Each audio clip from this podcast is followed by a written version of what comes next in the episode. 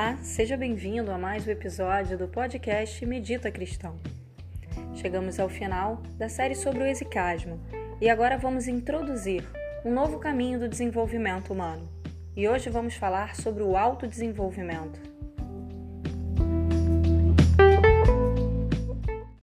E hoje eu queria falar sobre é, um caminho né, que a gente pode chamar de caminho de autodesenvolvimento todos os caminhos que a gente é, trabalha dentro das tradições e também dentro da meditação e do mindfulness, é, a gente pode falar de caminho de autodesenvolvimento. A própria meditação, né, o próprio mindfulness, o próprio treinamento em mindfulness, poderia ser chamado como um caminho de autodesenvolvimento. O que, que seria um caminho de autodesenvolvimento? É, o caminho do autodesenvolvimento seria um caminho de transformar o ser, né, o ser comum que nós somos, num ser mais desenvolvido, ou seja, num ser mais evoluído, podemos chamar assim. Seria o caminho do homem fragmentado, que nós já percebemos que estamos, né, fragmentados em nossa atenção, em nossa consciência, a nossa mente, do nosso corpo. Então seria o caminho do homem fragmentado para um homem unificado, para o homem integrado. Poderíamos dizer também que seria o caminho do homem perdido para o caminho do homem que se encontra. Né? Nas tradições, por exemplo, no próprio cristianismo, poderíamos dizer que seria o caminho é, da perdição para a salvação. Né? Então, todo caminho de autodesenvolvimento, ele parte do princípio que o homem ainda não está totalmente desenvolvido. Que o homem ainda não está, não está totalmente evoluído, podemos dizer assim.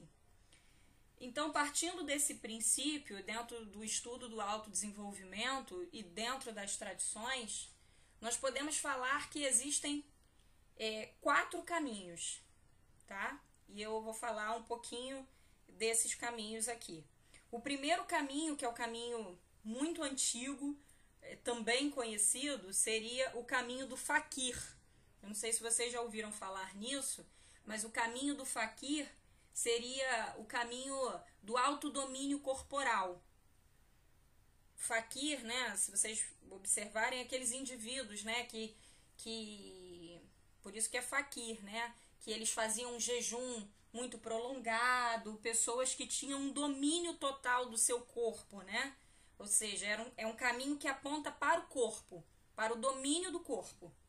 Esse é o primeiro caminho, né? Que alguns é, é, buscadores procuraram para se autodesenvolver. O segundo caminho de, de autodesenvolvimento seria o caminho do monge. Monge nós já sabemos né, que é aquele caminho da reclusão, do, do, do autodomínio das emoções. Seria um caminho que parte é, para reduzir as paixões ou, ou controlar os impulsos das paixões humanas para as paixões superiores. O caminho do monge, ele trabalha o refinamento das emoções. Então, o faquir trabalha no corpo, o monge nas emoções. E o terceiro caminho seria o que a gente conhece dentro das tradições como caminho do que é conhecido como yogi, caminho dos yogis, que seria um caminho que aponta mais para o intelecto, para a sabedoria. Então seria um caminho de, da busca pelo conhecimento profundo. Então a gente está falando de um caminho que aponta para o corpo, controlar os impulsos do corpo, o outro que aponta para as emoções, controlar né, e refinar as emoções. O terceiro que aponta para o intelecto, para a mente, para o desenvolvimento desse conhecimento, desse saber profundo, tá? Então a gente está falando de três caminhos, que, que foram os caminhos percorridos até hoje pelas tradições e pela, pela maioria das, do, do, da humanidade. E existe um quarto caminho que a gente vai falar que é um, é um caminho é, mais desconhecido, poucas pessoas conhecem e, e têm acesso sobre esse quarto caminho, porque esse foi um caminho que ficou oculto durante muito tempo, que seria um caminho que foi é, é, estudado e, e, e, aprofundado por um místico né, é, do passado. E esse caminho permanece até hoje, é, com seus estudos.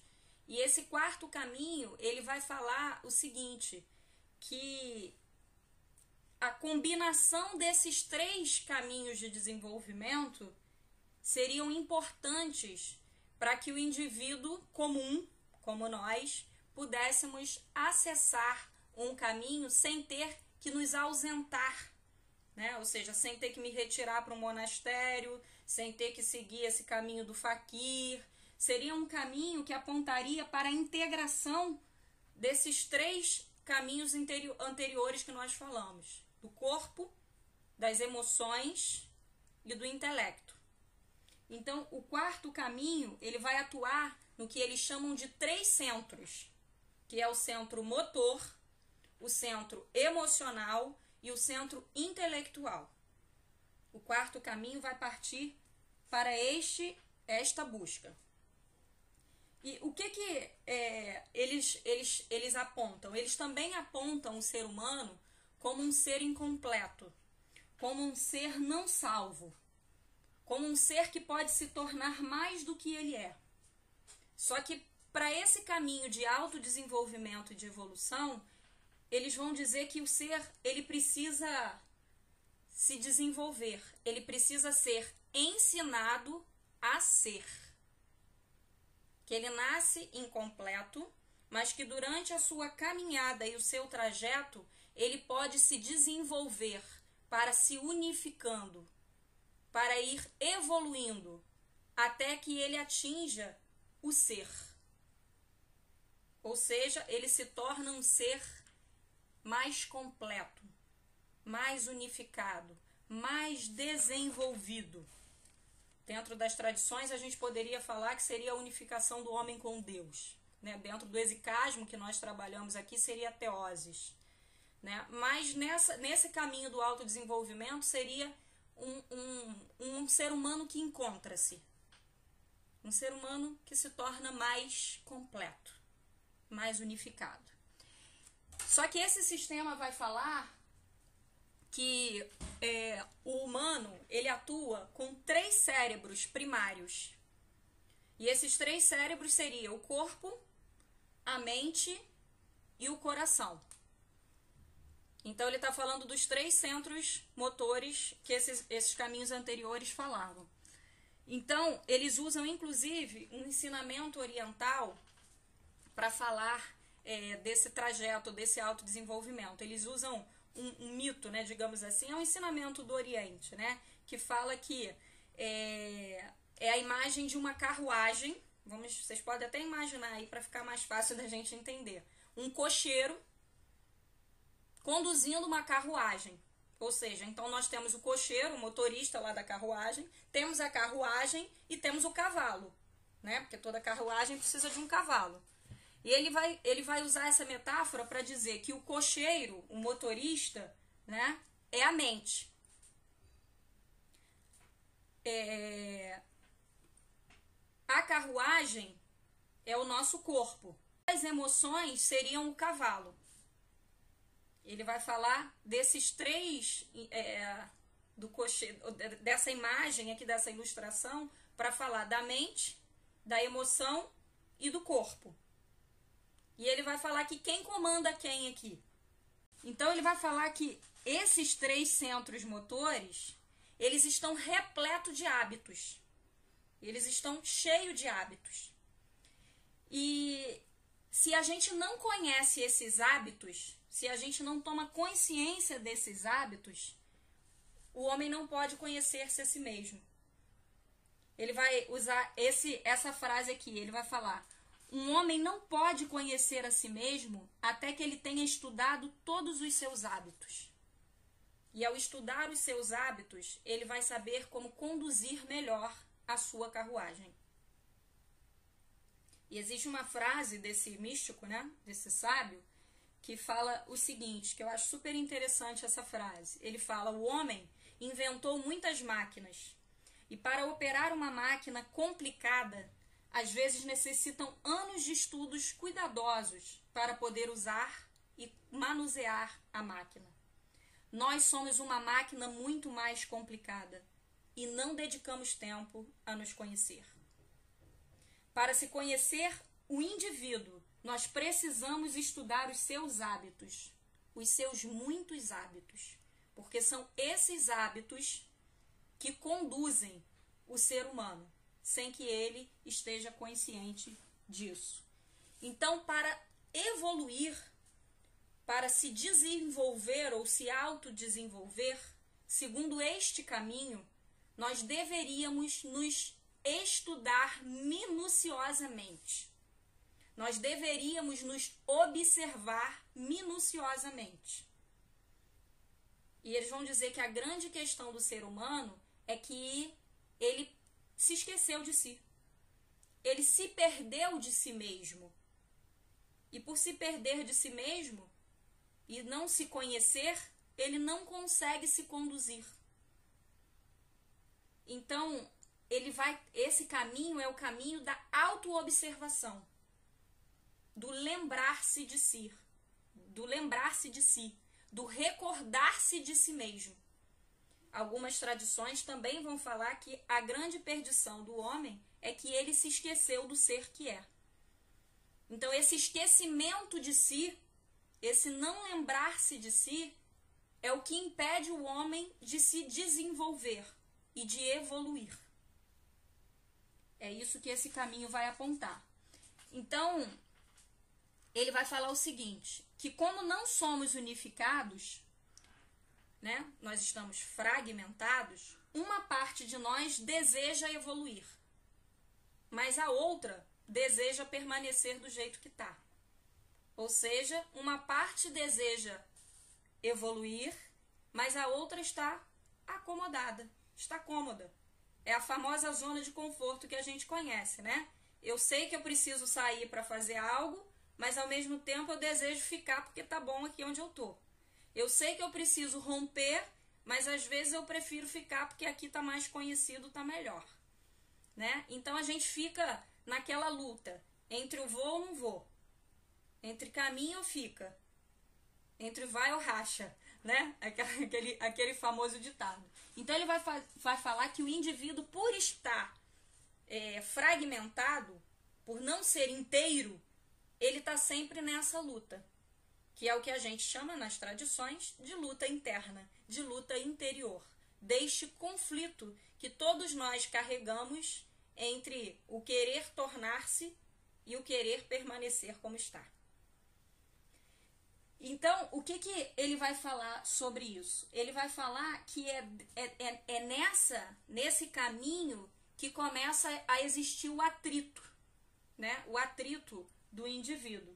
E que se essa luta interior não acontece, se esse atrito não existe, significa que o homem não evolui. Ele permanece do jeito que está. Então, o atrito é necessário e essa luta é necessária para que o homem possa caminhar à completude. A completude no sentido de evolução. Não que a gente vá se completar, talvez não, mas que a gente possa melhorar ou se autodesenvolver ou evoluir. Porque se a gente não pensa que a gente pode se tornar um pouco melhor, não adianta fazer nenhum tipo de, de busca. Para que buscar? Se eu não posso melhorar, eu continuo do jeito que estou. E o próprio continuar do jeito que está, na verdade, seria uma não consciência.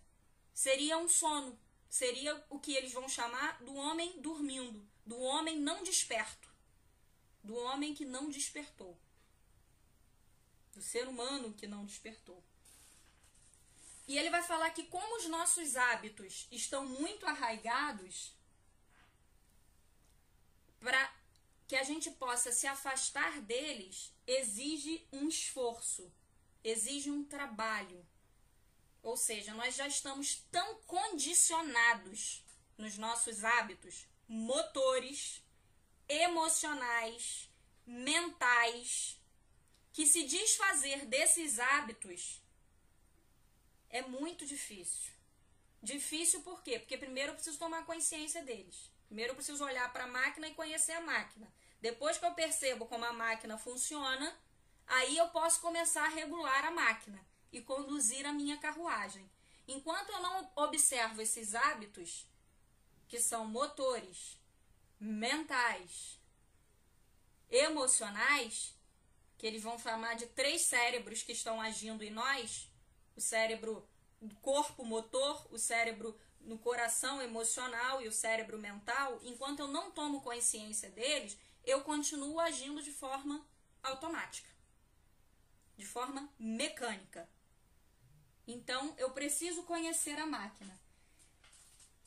E o que, que a gente vai falar disso em mindfulness? Isso é puro mindfulness. Por quê? Porque mindfulness ele trabalha nessa perspectiva de observar o automatismo, a mecanicidade, para que eu possa evoluir para um estado maior de atenção e consciência. Evoluir da máquina para o ser. Evoluir do fazedor humano para o ser humano. Então, eu estou falando de é, incluir aqui no, neste ser humano um estado de consciência, de atenção. E ao incluir esse estado de consciência e atenção, as minhas ações passam a ser menos mecânicas e mais conscientes. Para isso, segundo este quarto caminho, nós deveríamos fazer o quê? Observar os nossos hábitos. Começar a se auto-observar. É o que a gente vai chamar de auto-observação. Sobre essa auto-observação, eu prefiro falar amanhã, já que esses são assuntos longos. O quarto caminho ele é muito, muito grande e ele tem conceitos muito interessantes, porque são conceitos que a gente pode trazer para a prática, para a vida. A autoobservação é um desses conceitos práticos, vivenciais, é, os muitos eus e todos esses conceitos que eles vão trabalhar são conceitos exatamente para ser inserido na, na vida comum. Eu não preciso me tornar um monge, um faqui, um yogi um mega intelectual, um buscador de todo conhecimento. Eu não preciso ser né, um, um, uma seta para que eu possa desenvolver este, este, esta evolução, este autodesenvolver-se, este caminho para me tornar um ser mais consciente. Ele vai falar que isso eu posso trazer para minha própria vida, desde que eu observe os meus centros, motor, emocional e mental para que eu possa, assim, conduzir a minha própria carruagem, com consciência e atenção.